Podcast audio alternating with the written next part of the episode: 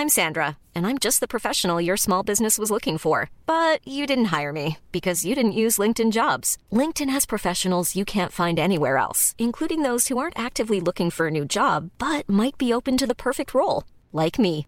In a given month, over 70% of LinkedIn users don't visit other leading job sites. So if you're not looking on LinkedIn, you'll miss out on great candidates like Sandra. Start hiring professionals like a professional. Post your free job on linkedin.com/people today. Esto es República H, la información más importante de lo que pasa en el interior de la República, con el punto de vista objetivo, claro y dinámico de Blanca Becerril. Buenas tardes. Son las 12 del día en punto de este viernes 5 de junio de este año 2020. Yo soy Blanca Becerril. Esto es República H y yo, por supuesto, que lo invito a que se quede conmigo porque en los próximos minutos le voy a dar toda la información más importante generada hasta el momento para que usted esté, por supuesto, bien informado de lo que ha ocurrido en las últimas horas en el territorio nacional, evidentemente con el tema del coronavirus, cómo va este regreso a la nueva normalidad, pero también con un tema que en verdad que nos ocupa y nos preocupa a todos, sobre todo a mis paisanos allá en eh, Jalisco y es que este jueves cientos de personas eh, salieron a protestar allá en Guadalajara por la muerte de Giovanni López ocurrida pues apenas el pasado 4 de mayo tras ser arrestado por policías municipales de Ixtlahuacán de los membrillos. Sin embargo, esta protesta, esta manifestación, que en los primeros momentos eh, decía el gobernador Enrique Alfaro que eran de 150 personas que se estaban manifestando evidentemente de manera pacífica y legítima contra la muerte de este joven, bueno, pues después se salió de control y vandalizaron pues varios, varios, eh, varias oficinas del gobierno estatal hubo daños en Palacio de Gobierno, hubo daños en el Consejo de la Judicatura, en el Palacio Municipal, en la Rotonda de los Jaliscienses Ilustres. También pues eh, hubo dos eh, patrullas que fueron quemadas, lesionados. Hasta el momento hay cinco policías y también cinco motocicletas que sufrieron daños importantes. Hoy en la mañana pues el gobernador Enrique Alfaro daba una conferencia de prensa junto con el fiscal del Estado Gerardo Octavio Solís y también con eh, pues el coordinador de la estrategia en materia de seguridad, el, señor Macedonio, donde pues ahí nos decían exactamente cómo habían sucedido los hechos el día de ayer allá en Guadalajara, Jalisco, donde le digo, pues esta manifestación pacífica se salió totalmente de control y se volvió una, eh, pues una manifestación bastante violenta, le digo yo, eh, pues violentando varios, varios eh, pues oficinas del gobierno estatal y también pues poniendo en peligro por supuesto a todas las personas, a todos los jaliscienses. Por eso es que hoy de manera contundente el gobernador y en un mensaje pues fuerte, muy enérgico, el gobernador del estado de Jalisco decía que van a seguir actuando con sensatez y firmeza. También hacía un reclamo a todas aquellas personas que están detrás de estas manifestaciones violentas. Dice él que hay muchos intereses eh, políticos detrás, pero que ellos van a seguir actuando conforme a la ley, evidentemente apegados a derecho para salvaguardar la seguridad y la paz, por supuesto, la tranquilidad de todos los jaliscienses. También hacía referencia, sobre todo eh, el fiscal de Jalisco, Gerardo Octavio Solís, a que en todo momento se dio parte a eh, pues la Comisión Estatal de los Derechos Humanos allá en Jalisco, quienes supieron desde el minuto uno sobre esta manifestación, que después se convirtió, se convirtió en una manifestación muy violenta. Incluso dice que la Comisión Estatal de los Derechos Humanos estuvo en el momento de las detenciones, también se fueron ellos a la Fiscalía del Estado donde pues están los detenidos y ahí mismo en un acto de, total, transparencia pues el fiscal decía que incluso se habían levantado 13 quejas eh, pues de estos eh, de estas personas detenidas ante la Comisión Estatal de los Derechos Humanos. Además pues también ya se solicitaba y ya se intervino la policía del municipio de Ixtlahuacán de los Membrillos. Esto y mucho más sucedió el día de ayer y en las últimas horas allá en Guadalajara, Jalisco, donde le digo, pues este, esta manifestación pacífica, legítima, se salió de control y se volvió en una manifestación bastante violenta. Bueno, sin más, vamos a un resumen de noticias, pero antes recuerde que nos puede seguir en nuestras redes sociales. Estamos en Twitter como arroba el heraldo de México, mi Twitter personal es arroba blanca becerril. También estamos en Instagram, en Facebook, en YouTube y en www.elheraldodemexico.com.mx. Aquí en la Ciudad de México nos escuchamos por el 98.5 de FM, en Guadalajara Guadalajara, Jalisco 100.3 de FM, un saludo a mis paisanos. También en Monterrey, Nuevo León por el 90.1 de FM, en Tampico, Tamaulipas 92.5, en Villahermosa, Tabasco 106.3 por el 92.1 de FM en Acapulco, Guerrero, 540 en el Estado de México, 1700 de AM en Tijuana, Baja California y también en Nuevo Laredo, Tamaulipas 101.9 y 103.7 de FM. Del otro lado de la frontera nos escuchamos en Brownsville y en McAllen. Ahora sí, corriendo, corriendo, vámonos a un resumen de noticias y comenzamos con la información. En resumen. Este jueves, cientos de personas protestaron en Guadalajara, Jalisco, por la muerte de Giovanni López, ocurrida el pasado 4 de mayo tras ser arrestado por policías municipales de Ixtlahuacán de los Membrillos. Hubo patrullas quemadas y daños en el Palacio de Gobierno, además de siete policías heridos y 27 personas detenidas. El gobernador de Jalisco, Enrique Alfaro, aseguró que la protesta legítima por la muerte de Giovanni López fue invadida por intereses construidos desde la Ciudad de México para dañar a su estado. Escuche. Sin embargo, cuando llegaron ahí, de la nada, aparecieron grupos que estaban amotinados en distintos puntos del centro de Guadalajara, muchos de ellos que no son de aquí de Jalisco ni de Guadalajara, que fueron los que generaron los actos de violencia que todos vimos en las redes sociales y en las imágenes que han estado circulando en los medios de comunicación. Esos hechos ponen en evidencia que detrás de todo lo que está sucediendo en este caso hay intereses muy precisos y muy puntuales construidos desde la Ciudad de México, desde los sótanos del poder. Bueno, y esta mañana el fiscal del estado, Gerardo Octavio Solís, informó que ya fueron detenidos tres elementos de la Policía Municipal de Ixtlahuacán de los Membrillos por el caso de Giovanni López. En otra información, en reunión virtual con diputados, el subsecretario de Prevención y Promoción de la Salud, Hugo López Gatel, señaló que según nuevas estimaciones, México podría regresar y podría, perdón, registrar hasta 35 mil muertes por coronavirus. Y la Secretaría de Salud a nivel federal informó que en nuestro país ya hay 12.545 personas que han perdido la vida en las últimas las últimas horas, en la última jornada se registraron 4.442 casos nuevos de coronavirus. En información internacional, el conteo de la Universidad Johnson Hopkins de los Estados Unidos reporta que este viernes en todo el mundo hay 6.682.000 contagios de nuevo coronavirus y más de 391.000 muertes. Y el subsecretario de Derechos Humanos de la Secretaría de Gobernación, Alejandro Encinas, anunció que México presentó un informe a la Comisión Interamericana de Derechos Humanos sobre la investigación del incendio en la guardería ABC. Estamos no solamente abiertos al escrutinio internacional, sino brindando todos los elementos para que la Comisión Interamericana de Derechos Humanos dé satisfacción a la demanda de las familias que acudieron con esta petición. Y el pasado 27 de mayo de 2020, a través de la Secretaría de Relaciones Exteriores, en coordinación con la Secretaría de Gobernación y con el conocimiento y participación de los padres promoventes de esta petición a la Comisión Interamericana de Derechos Humanos, hemos presentado un informe informe amplio y puntual sobre los hechos que a juicio nuestro deben resolverse en el ámbito de la jurisdicción internacional. La nota del día. Y por supuesto que la nota del día es eh, pues lo que ocurrió ayer allá en Guadalajara, Jalisco. Y para tener todos los detalles, eh, tenemos en la línea telefónica a nuestra compañera, nuestra corresponsal, Mayeli Mariscal. Mayeli, buenas tardes, ¿cómo estás?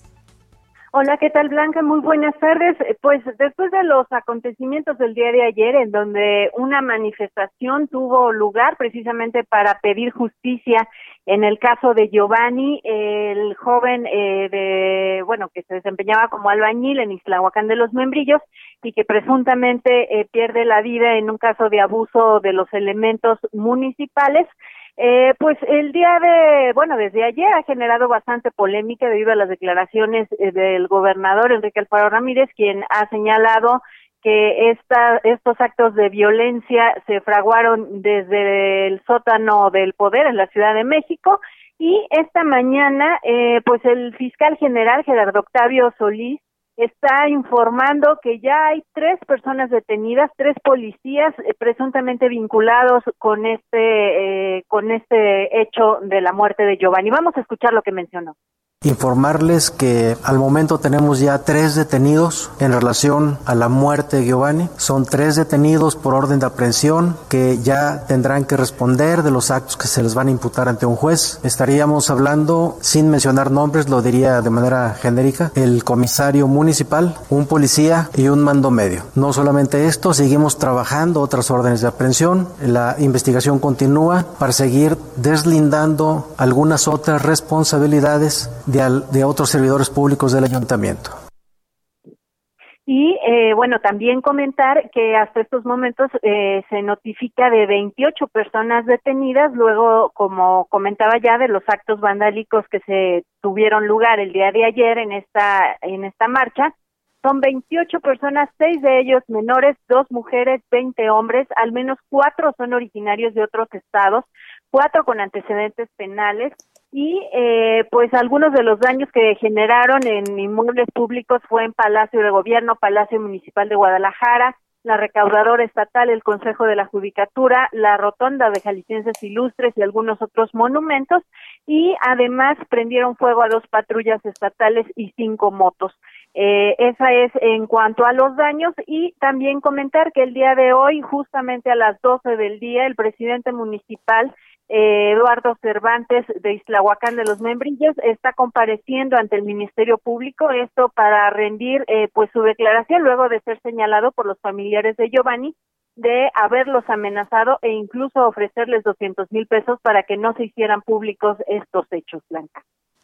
Pues lamentable, lamentable. Mayeli, muchísimas gracias por esta información. Hasta luego, Blanca. Buen día. Buen día. Bueno, y tengo en la línea telefónica, me da mucho gusto saludar al doctor Macedonio Tamés Guajardo. Él es precisamente coordinador del Gabinete de Seguridad allá en Jalisco. Doctor, muy buenas tardes, ¿cómo está? Bien, muy bien, qué gusto saludarla. Estoy para servirle.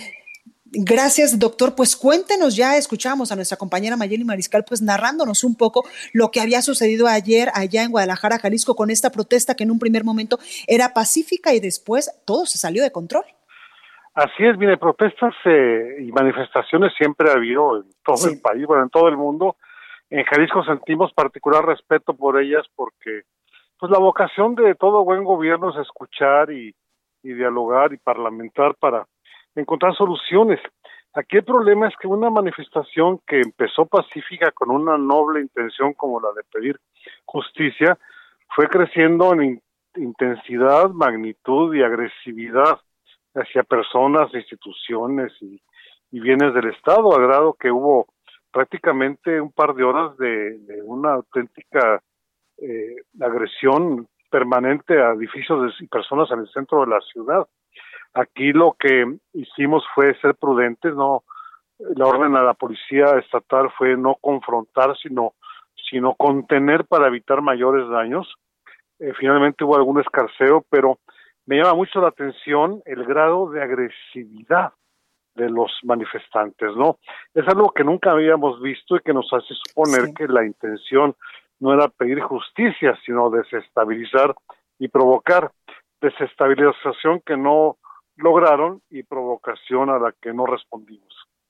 Doctor, en este sentido, ¿ustedes han localizado o tienen algún eh, pues indicio de que hubo personas infiltradas, incluso pues de otros estados en esta manifestación, que su único objetivo era pues detonar la violencia?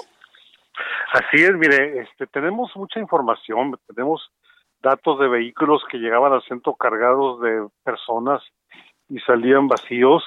Tenemos datos que de que una una manifestación que empezó, como decía, con 150 personas en paz.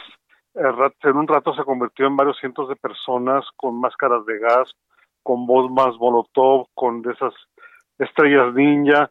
Eh, esto esto habla de, de una de una eh, planeación previa, ¿no? De una intencionalidad. En todo esto, pues hubo daños severos a Palacio de Gobierno, a la recaudadora, Palacio Municipal de Guadalajara, patrullas quemadas, pero sobre todo se puso en riesgo la integridad y la vida de más de 80 empleados, sobre todo mujeres que estaban en Palacio de Gobierno trabajando y que tuvieron que ser evacuados por una puerta trasera. Se puso en peligro la integridad de policías que desarmados, como habían recibido la indicación, fueron agredidos brutalmente, incluso a uno le prendieron fuego. una cosa verdaderamente atroz que yo nunca había visto en México. Eh, de estos se tienen ya 28 detenidos, seis menores de ellos, dos femeninas, 20 masculinos, están ahorita siendo investigados en fiscalía y obviamente en la medida que se puedan configurar carpetas de investigación, los llevaremos a la justicia. Y, y e insisto, no vamos a tolerar esto. Una cosa es que respetemos el derecho a manifestarse y otra cosa es que quedemos impávidos ante este nivel de agresividad y falta de respeto a los derechos de los demás. Claro, tal como lo decía el gobernador esta mañana en esta conferencia, que él decía pues que van a seguir actuando con sensatez, pero también pues con mucha firmeza. Doctor, también quiero preguntarle, eh, la Comisión Estatal de los Derechos Humanos estuvo enterada desde el primer momento de esta manifestación, incluso pues entendemos que eh, hay 13 quejas eh, que recibieron, que recabaron esta Comisión Estatal de Derechos Humanos cuando pues acompañaron también a estos detenidos a la Fiscalía. Así es, por ahí anduvieron, quiero decir que siempre se les da parte de lo que va a suceder para que manden observaciones. Y bueno, todo el mundo tiene derecho a quejarse, vamos a ver si proceden las quejas eh, en su momento, ¿no? Pero quiero destacar la actuación de la Policía Estatal, lo serio que fue la capacidad de contenerse, de contenerse para no responder violentamente, sino solo en legítima defensa cuando hubo necesidad, y así evitamos malos mayores, pero eh, insisto que sin menospreciar el respeto a la manifestación, ni, ni dejar de escuchar los usos reclamos de la ciudadanía, tampoco vamos a permitir ese tipo de desmandes, ¿no? Creo que creo que el mensaje sería muy equivocado si nos quedásemos cruzados de brazos y no lo vamos a hacer. Totalmente, y además, doctor, pues los jaliscienses no somos eh, violentos, siempre nos manifestamos, pero de forma pacífica. Así es, mire, usted y yo hemos visto manifestaciones a lo largo de muchos años.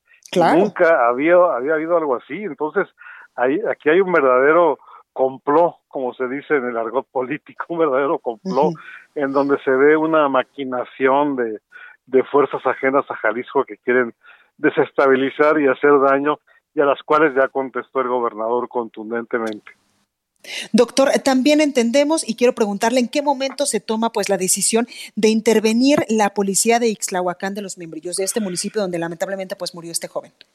Bueno, es una decisión que fue medida los últimos días a raíz de, del crecimiento de la información en cuanto a esta circunstancia. Es facultad del gobierno del estado intervenir policías municipales cuando hay dudas respecto a su a su viabilidad, a su honorabilidad. Lo hicimos en febrero en San Juan de los Lagos. Ahora eh, vimos esta, este expediente del fallecimiento de este muchacho Giovanni, aparentemente a manos de los policías, un acto verdaderamente atroz. Desde el 5 de mayo lo estamos investigando, ese día tuvimos conocimiento, se abrió carpeta, ese 6 de mayo se dio a conocer a los medios a través del boletín de la fiscalía y se estaba haciendo acopio de pruebas, ¿no? Entonces, eh, en la medida que esas pruebas ya nos permitieron solicitar órdenes de aprehensión, cosa que ya se ejercieron tres de ellas anoche, están presos el comisario, un mando medio y un policía. Por lo pronto, también vimos que había otras denuncias de hechos de orden penal por abuso de autoridad y muchas inconsistencias administrativas. Por ejemplo, le, le platico que de ¿Sí? De 68 policías, 34, la mitad no habían pasado pruebas de confianza y el, alcalde no los había despedido como marca la ley. Eh, encontramos también una nómina totalmente irregular, entonces se tomó la decisión eh, entre antier y ayer de intervenir, cosa que se hizo hoy exitosamente a las 7 de la mañana. Y con eso podemos garantizar que Estabacán de los Membrillos está en esos momentos bien custodiado por la Policía del Estado. Oiga, alcalde, eh, perdón, eh, doctor, también entendemos que el alcalde eh, Eduardo Cervantes en estos momentos está compareciendo allá en la fiscalía por este, este hecho. Tengo conocimiento de que fue citado a las 12, no me han dicho si se presentó, pero espero que sí, porque siento que el presidente municipal de Esclavacán de los Membrillos tiene muchas cosas que responder. Totalmente. Doctor, por último, preguntarle, evidentemente entendemos que eh, pues se va a aplicar todo el peso de la ley, se va a buscar esclarecer estos hechos de este joven Giovanni eh, que lamentablemente pues perdió la vida en estos momentos, pues entendemos que tal vez pudo, pudo haber sido pues a mano de estos policías, que en un primer momento se manejó que era eh, que había sido arrestado y violentado por el uso, por el no uso de este cubrebocas. Ya después el gobernador dijo otras cosas. esa fue la versión que circuló como para dar fundamento a, a todo este desmán que vivimos ayer, ¿no? Fue una cadena de mentiras y, y provocaciones, ¿no? No, el, parte que tenemos de la policía es que fue arrestado por actitud agresiva. Pero mire, independientemente de la razón de la detención, claro. lo, lo grave no es que fue detenido por policías municipales y fue eh, golpeado y privado de la vida aparentemente. Entonces, eso es inadmisible, nos duele, nos preocupa, nos escandaliza y estamos respondiendo con la conferencia que hoy se anunció. Tres detenidos por lo pronto, porque seguramente va a haber más, la intervención de la policía y todo lo que se acumule. Y todo el peso de la ley y las investigaciones de forma transparente y claras para dar con, eh, pues con, con estos, eh, pues con el esclarecimiento de estos hechos. Así es, tanto los hechos de Islavacán del Río como los de Guadalajara de ayer. Son igual de graves y iremos contra todos ellos. Pues ahí lo tenemos, doctor Macedonio Tamés Guajardo, coordinador del Gabinete de Seguridad de Jalisco. Muchas gracias por esta comunicación y mucha suerte. a usted, quedo para servirles. Buen día. Gracias, buen día. Bueno, pues ahí tenemos eh, parte de lo que ha dicho las autoridades en materia de seguridad allá en Jalisco con respecto pues a estas manifestaciones y también al lamentable hecho, al lamentable deceso de Giovanni López, que fue pues eh, privado de su vida el pasado 4, 4 de mayo. Bueno, en más de estos temas, ayer la Subsecretaría de Derechos Humanos, Población y Migración solicitó a las autoridades de Jalisco información de las carpetas de investigación del caso de Giovanni y señaló que los hechos se dieron en el contexto de las medidas restrictivas implementadas por el gobernador de Jalisco para hacerle frente a la pandemia del COVID-19. Incluso, pues a través de Twitter, Olga Sánchez Cordero, la secretaria de Gobernación, exigió una respuesta inmediata de las autoridades de Jalisco para que haya justicia por la muerte de Giovanni. Y en su conferencia de prensa, por supuesto, hoy en la mañana el presidente Andrés Manuel López Obrador desde Tabasco habló sobre este tema. Ahí mm, rechazó tener algún interés en dañar al estado de Jalisco, luego de que usted ya lo escuchaba, el gobernador Enrique Alfaro, pues acusaba a Morena y a la gente cercana, pues al primer mandatario de generar un ambiente de confrontación. Escuche qué es lo que decía el presidente López Obrador.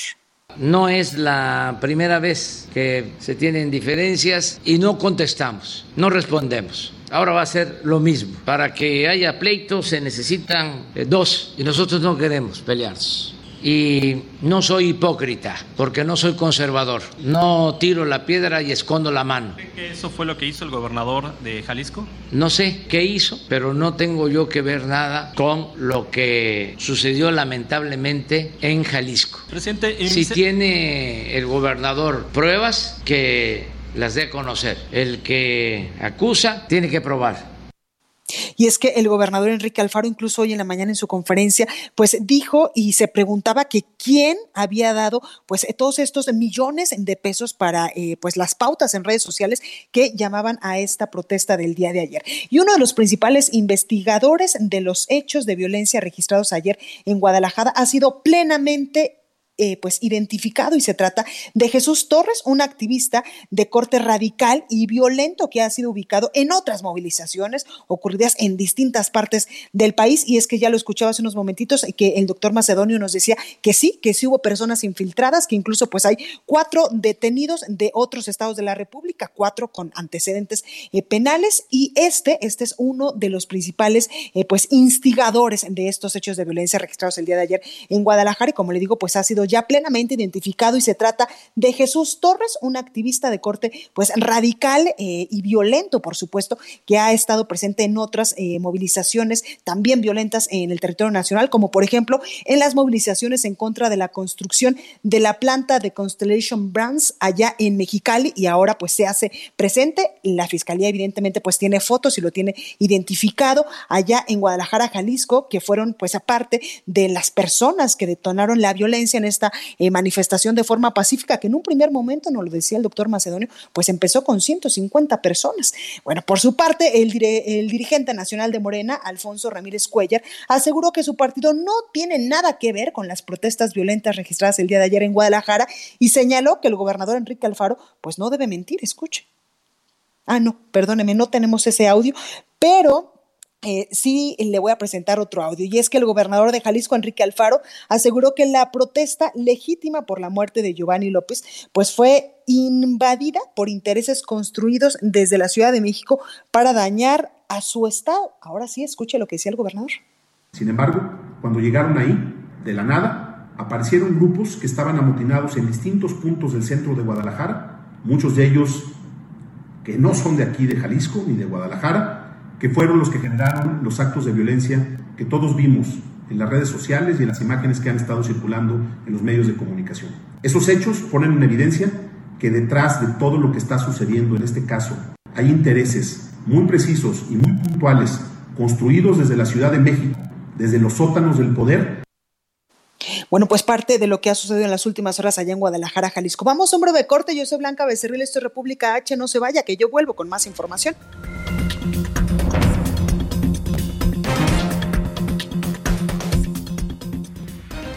Continúa escuchando a Blanca Becerril con la información más importante de la República en República H. Regresamos.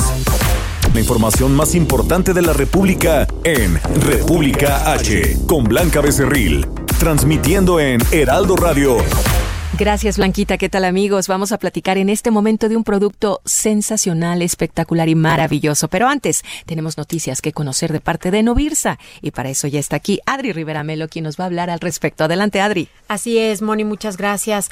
Pues sí, queridos amigos, les comparto que las autoridades sanitarias indicaron que la epidemia no se ha acabado y la emergencia sanitaria continúa en todo el país, ya que estamos en el nivel más alto de contagios. Es por eso que debemos de continuar protegidos de seguir protegiéndonos mucho. Y yo les ofrezco el tapete esterilizador. Este tapete es de verdad muy, muy, muy bueno. Es utilizado en hospitales, elimina el 99% de bacterias, de patógenos y principalmente el COVID-19. Este tapete esterilizador se distribuye en México, es muy sencillo de utilizar. Hay que vertir nada más el líquido esterilizador, colocar los pies durante unos 15 o 30 segundos para limpiar muy bien las suelas de los zapatos y el tapete viene ya con líquido suficiente para dos meses de mm, uso. Dura bastante. Como les decía, queridos amigos, pues ya, ya se distribuye en México a precio de costo y si pagan con tarjeta bancaria se van a llevar dos por uno más un refil de un litro de líquido mm. sanitizante, perdón, que es precisamente el líquido que les menciono que viene en este kit del tapete. El efectivo. El número para que llamen es el 800 2305 mil. Mm, ok. 800 2305 mil. Les vuelvo a, ah, recordar la, promoción, la oferta. porque pues si pagan con tarjeta bancaria se van a llevar dos por uno más un refil de un litro de líquido sanitizante, que es el que viene en el kit del tapete. Para que llamen en este momento y nos visiten en hospitalar.mx también, porque solo Hospitalar distribuye productos de nivel hospitalario y no de uso doméstico. Eso es todo. 800 230 mil. Muy bien, gracias Blanquita, gracias Adri. Continuamos. En resumen. En Nuevo León se reportan en seis casos de coronavirus entre los periodistas que cubren la conferencia de prensa del sector salud del Estado. Los afectados son la fotógrafa de comunicación social y cinco reporteros de distintos medios. Una juez federal rechazó entregar suspensiones a favor de 17 manufactureras de componentes automotrices de Puebla, las cuales impugnaron la prohibición del gobierno estatal de reiniciar labores desde el primero de junio. El gobernador de Quintana Roo, Carlos Joaquín González, recordó que este viernes concluye el ciclo escolar 2019-2020 de nivel básico en el estado y las clases presenciales se podrían retomar hasta el próximo 10 de agosto. La Comisión Federal para la Protección contra Riesgos Sanitarios ha detectado el uso de etanol, sustancia tóxica, en la elaboración de gel antibacterial allá en Jalisco, también aquí en la Ciudad de México, en Colima, Quintana Roo, Puebla, Tamaulipas y en el Estado de México.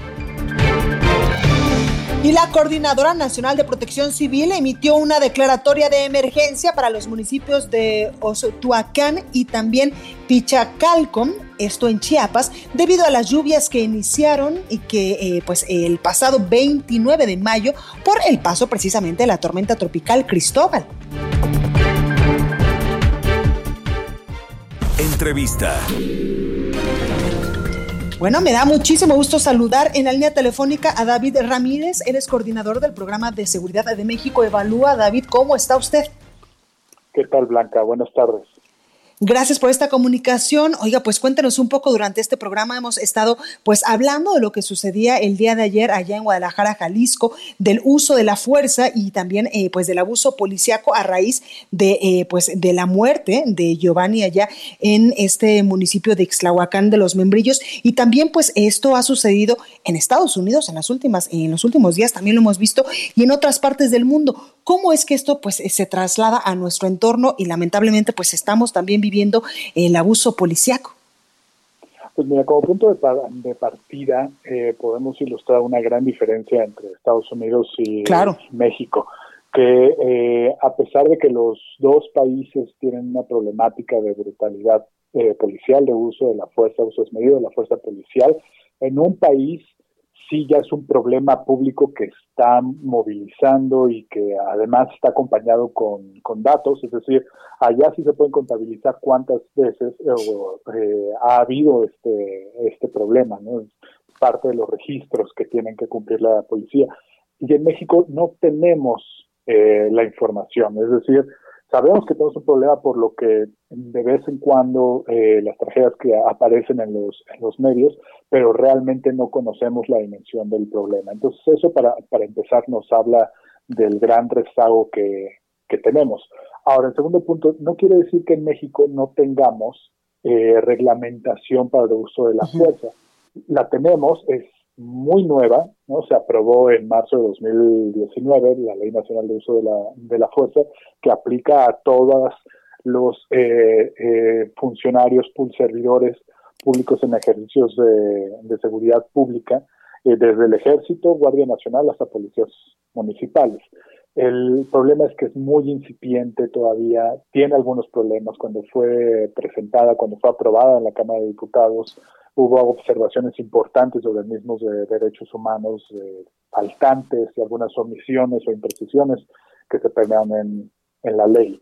Eh, pero un tercer punto que yo quisiera eh, poner sobre la mesa es que para el caso de México, y creo que esto también aplica para, para otros, otros contextos, el protocolos, financiamiento, capacitación, reglamentación, no van a solucionar el problema de violencia policial si no se está tomando en cuenta a la organización policial como un, una, eh, un ente que está generando incentivos que tienes que tomar en cuenta. Es decir, podemos tener la policía mejor financiada, con los mejores protocolos, con los mejores reglamentos, etcétera. Pero si no tomamos en cuenta la organización y si no nos preguntamos qué tipo de comportamiento, qué tipo de conducta está incentivando la propia organización, está premiando la propia organización, entonces vamos a estar lejos de resolver el problema. Y esa es una de las cosas que en México tenemos la oportunidad de diagnosticar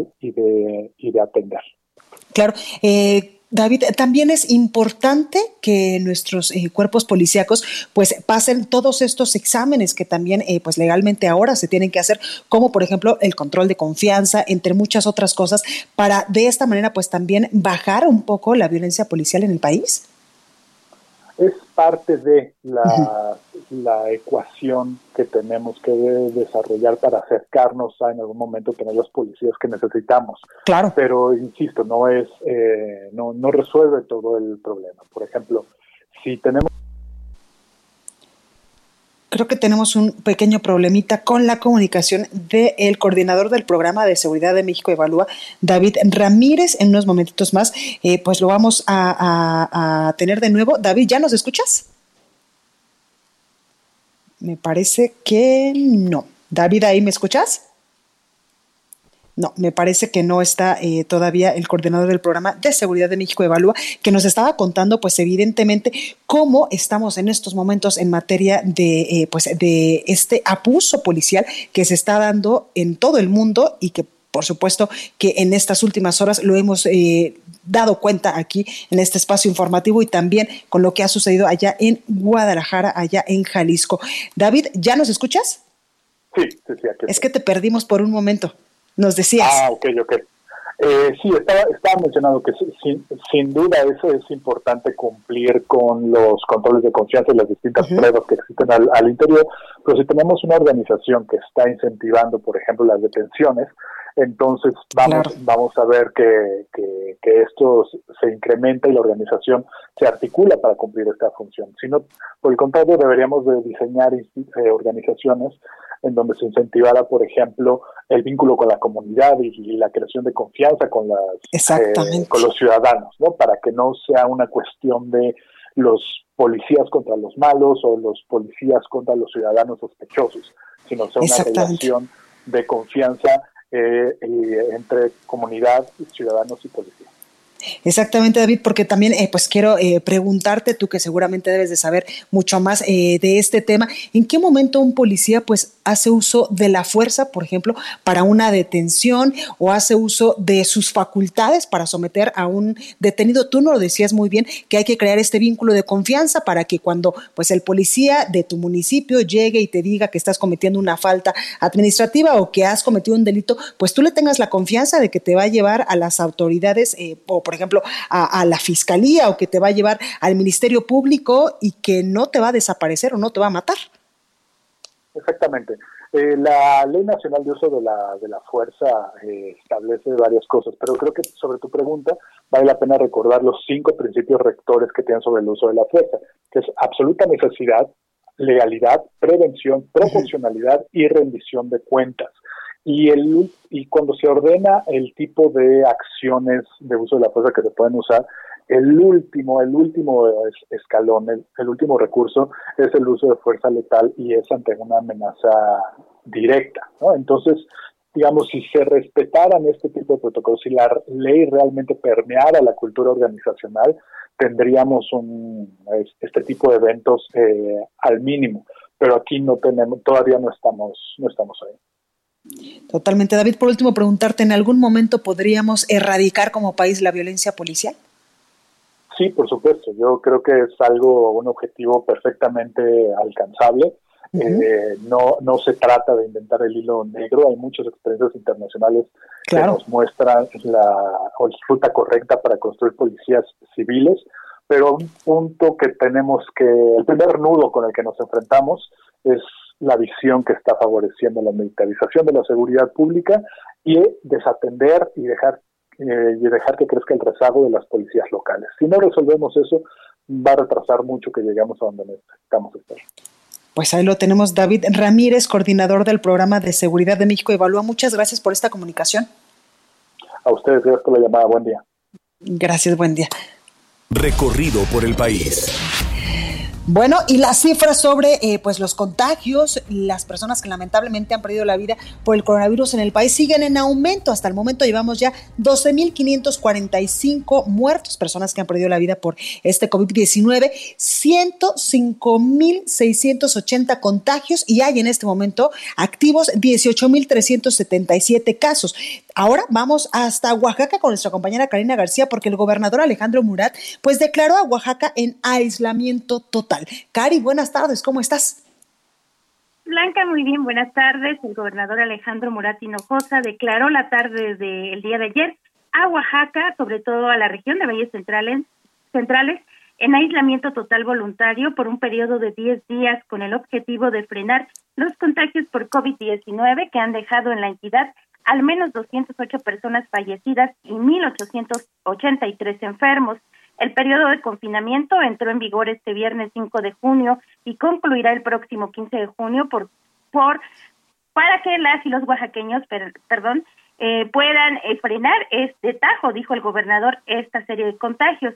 Los oaxaqueños solo podrán salir eh, de sus hogares solo para emergencias, actividades de salud o alimentaria. En conferencia de prensa, el mandatario estatal aseguró que esta medida fue consensuada con todos los sectores, desde el comercial, religioso hasta el político, para evitar mayores riesgos en la salud de los ciudadanos se hace una convocatoria voluntaria coordinada con la sociedad para un aislamiento total a partir de este viernes 5 de junio hasta el 15 de junio para que toda la población se quede en sus casas, dijo el gobernador.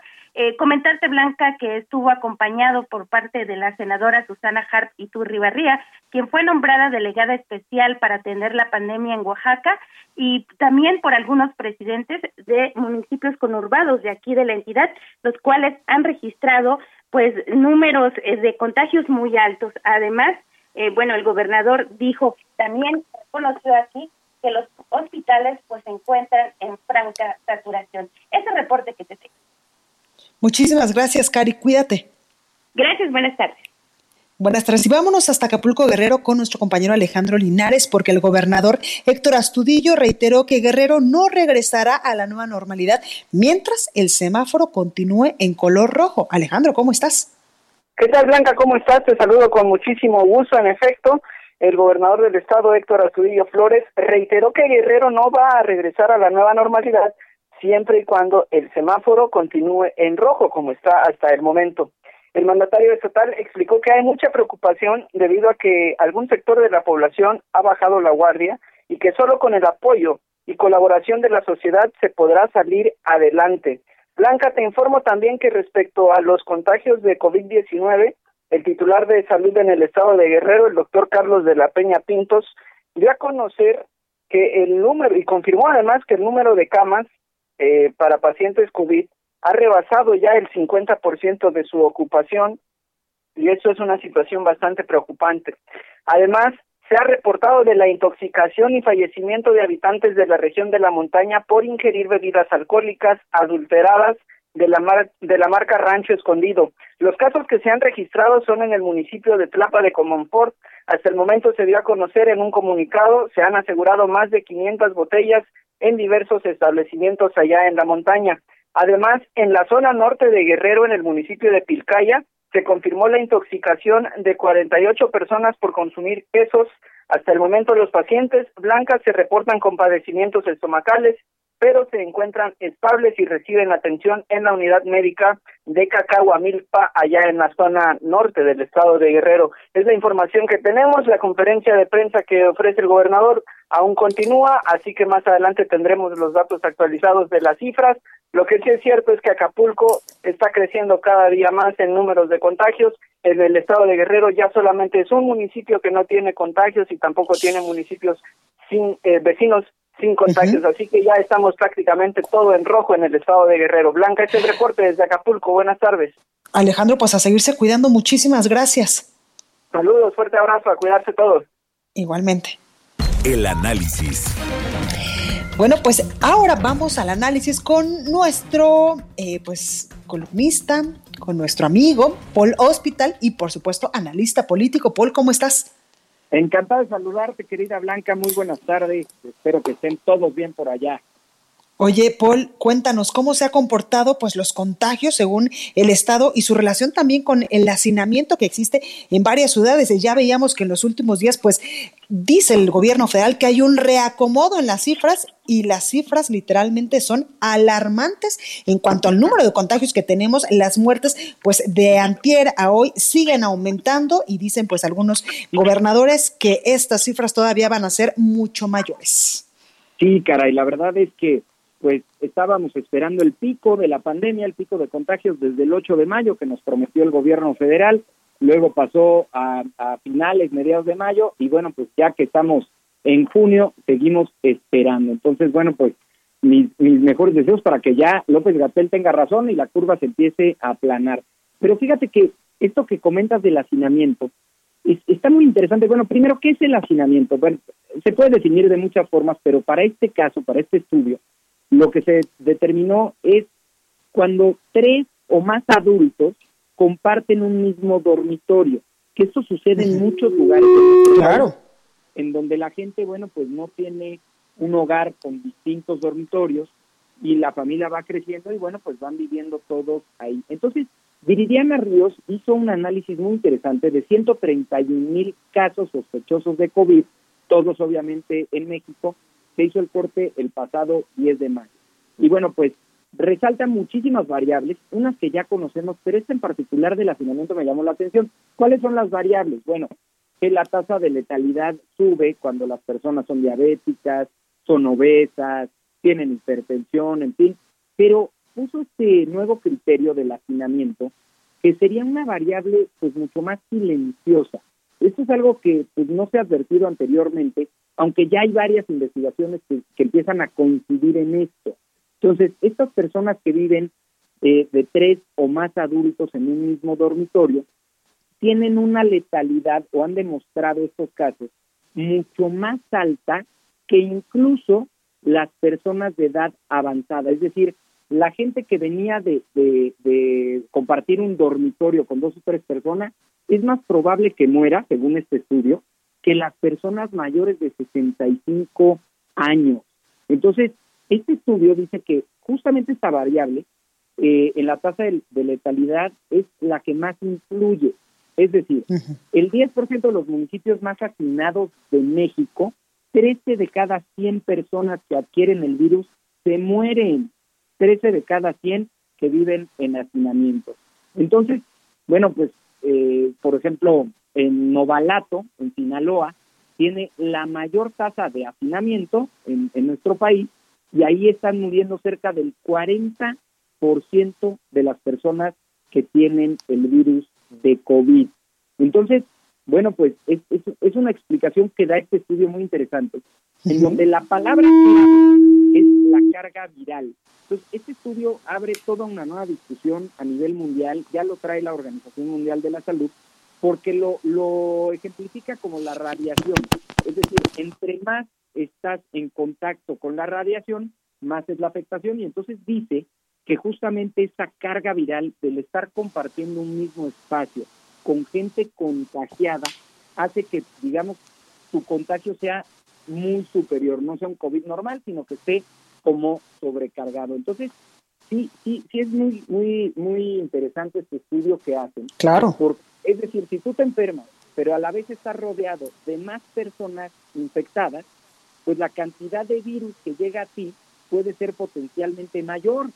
Entonces, bueno, pues aquí hay varios datos en los estados de la República que sé que nos escuchan, donde, bueno, primero a nivel país, cerca del 12% de la población mexicana vive en condiciones de hacinamiento, es decir, casi 15 millones de personas. Y en cuanto a los estados que tienen mm, eh, las tasas más elevadas de hacinamiento, tenemos Guerrero, Chiapas, Quintana Roo, Oaxaca y Campeche. Ahí, en estos lugares, entre el 16.5 y el 27% de la gente vive en condiciones de hacinamiento.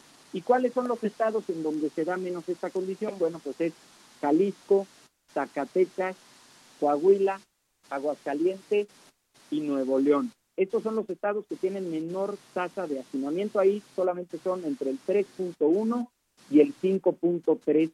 Entonces, como lo ve, justamente en estos mapas que nos está dando el gobierno federal del nivel de contagio, pero sobre todo el nivel de letalidad, pues justamente en los estados donde viven en condiciones de hacinamiento, donde se está eh, pues dando mucho más letalidad por el contagio del COVID. Es un estudio muy interesante que ahí te lo dejo, querida Blanca, que nos impacta en lugares como México, donde pues lamentablemente muchas familias mexicanas viven bajo esta condición de muchos adultos en un mismo dormitorio. Exacto. Y bueno, pues esto, según este estudio bastante interesante, que insisto ya está en la discusión mundial, contribuye a la mortalidad, o bueno, mejor dicho, a la tasa de letalidad que se tiene por COVID-19.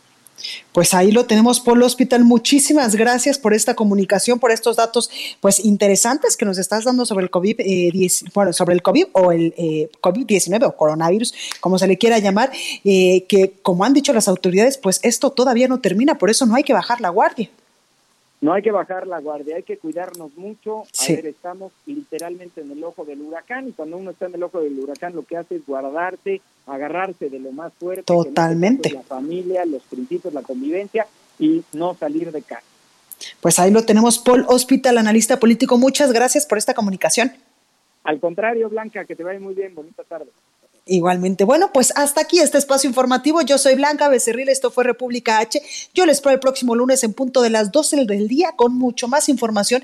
Y por favor recuerda que este tema de la emergencia sanitaria por el coronavirus no ha terminado, continúa y como lo ha visto, eh, pues los números van a la alza. Por eso es sumamente importante que nos quedemos en nuestra casita y que no bajemos la guardia en ningún momento, porque nosotros lo queremos ver sano y salvo después de que toda esta tormenta pues concluya. Yo soy Blanca Becerril lo espero el próximo lunes. Que tenga un excelente fin de semana y por favor, cuídese mucho. Vamos con la nota amable de este viernes. En la playa Miramar fue detectado un nido natural donde decenas de crías nacieron y llegaron hasta el mar para comenzar su viaje en la vida ambiental y descartaron la rapiña. En el video compartido por el técnico de conservación de la tortuga, Edgar Calzada, se observa cómo los huevos lograron la eclosión, por lo que de manera inmediata las crías comenzaron a salir de la arena. Aunque no hay bañistas por la pandemia de coronavirus, los testigos estuvieron al tanto de que las tortugas pudieran lograr llegar a cálidas aguas del Golfo de México. Cabe señalar que esta playa recibe a cientos de quelonios para desovar, por lo que se desplegó una vigilancia por autoridades de los tres niveles de gobierno y ambientalistas.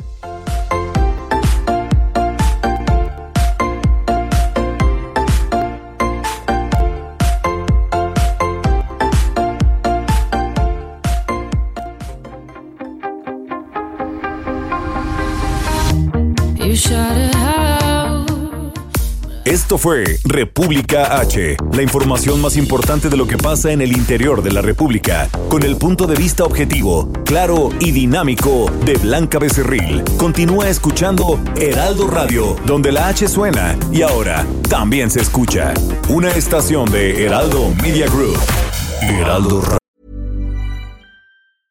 The living room is where you make life's most beautiful memories. But your sofa shouldn't be the one remembering them. The new life resistant, high performance furniture collection from Ashley is designed to withstand all the spills, slip ups, and muddy paws that come with the best parts of life. Ashley high performance sofas and recliners are soft, on trend, and easy to clean. Shop the high performance furniture in store or online at ashley.com. Ashley, for the love of home.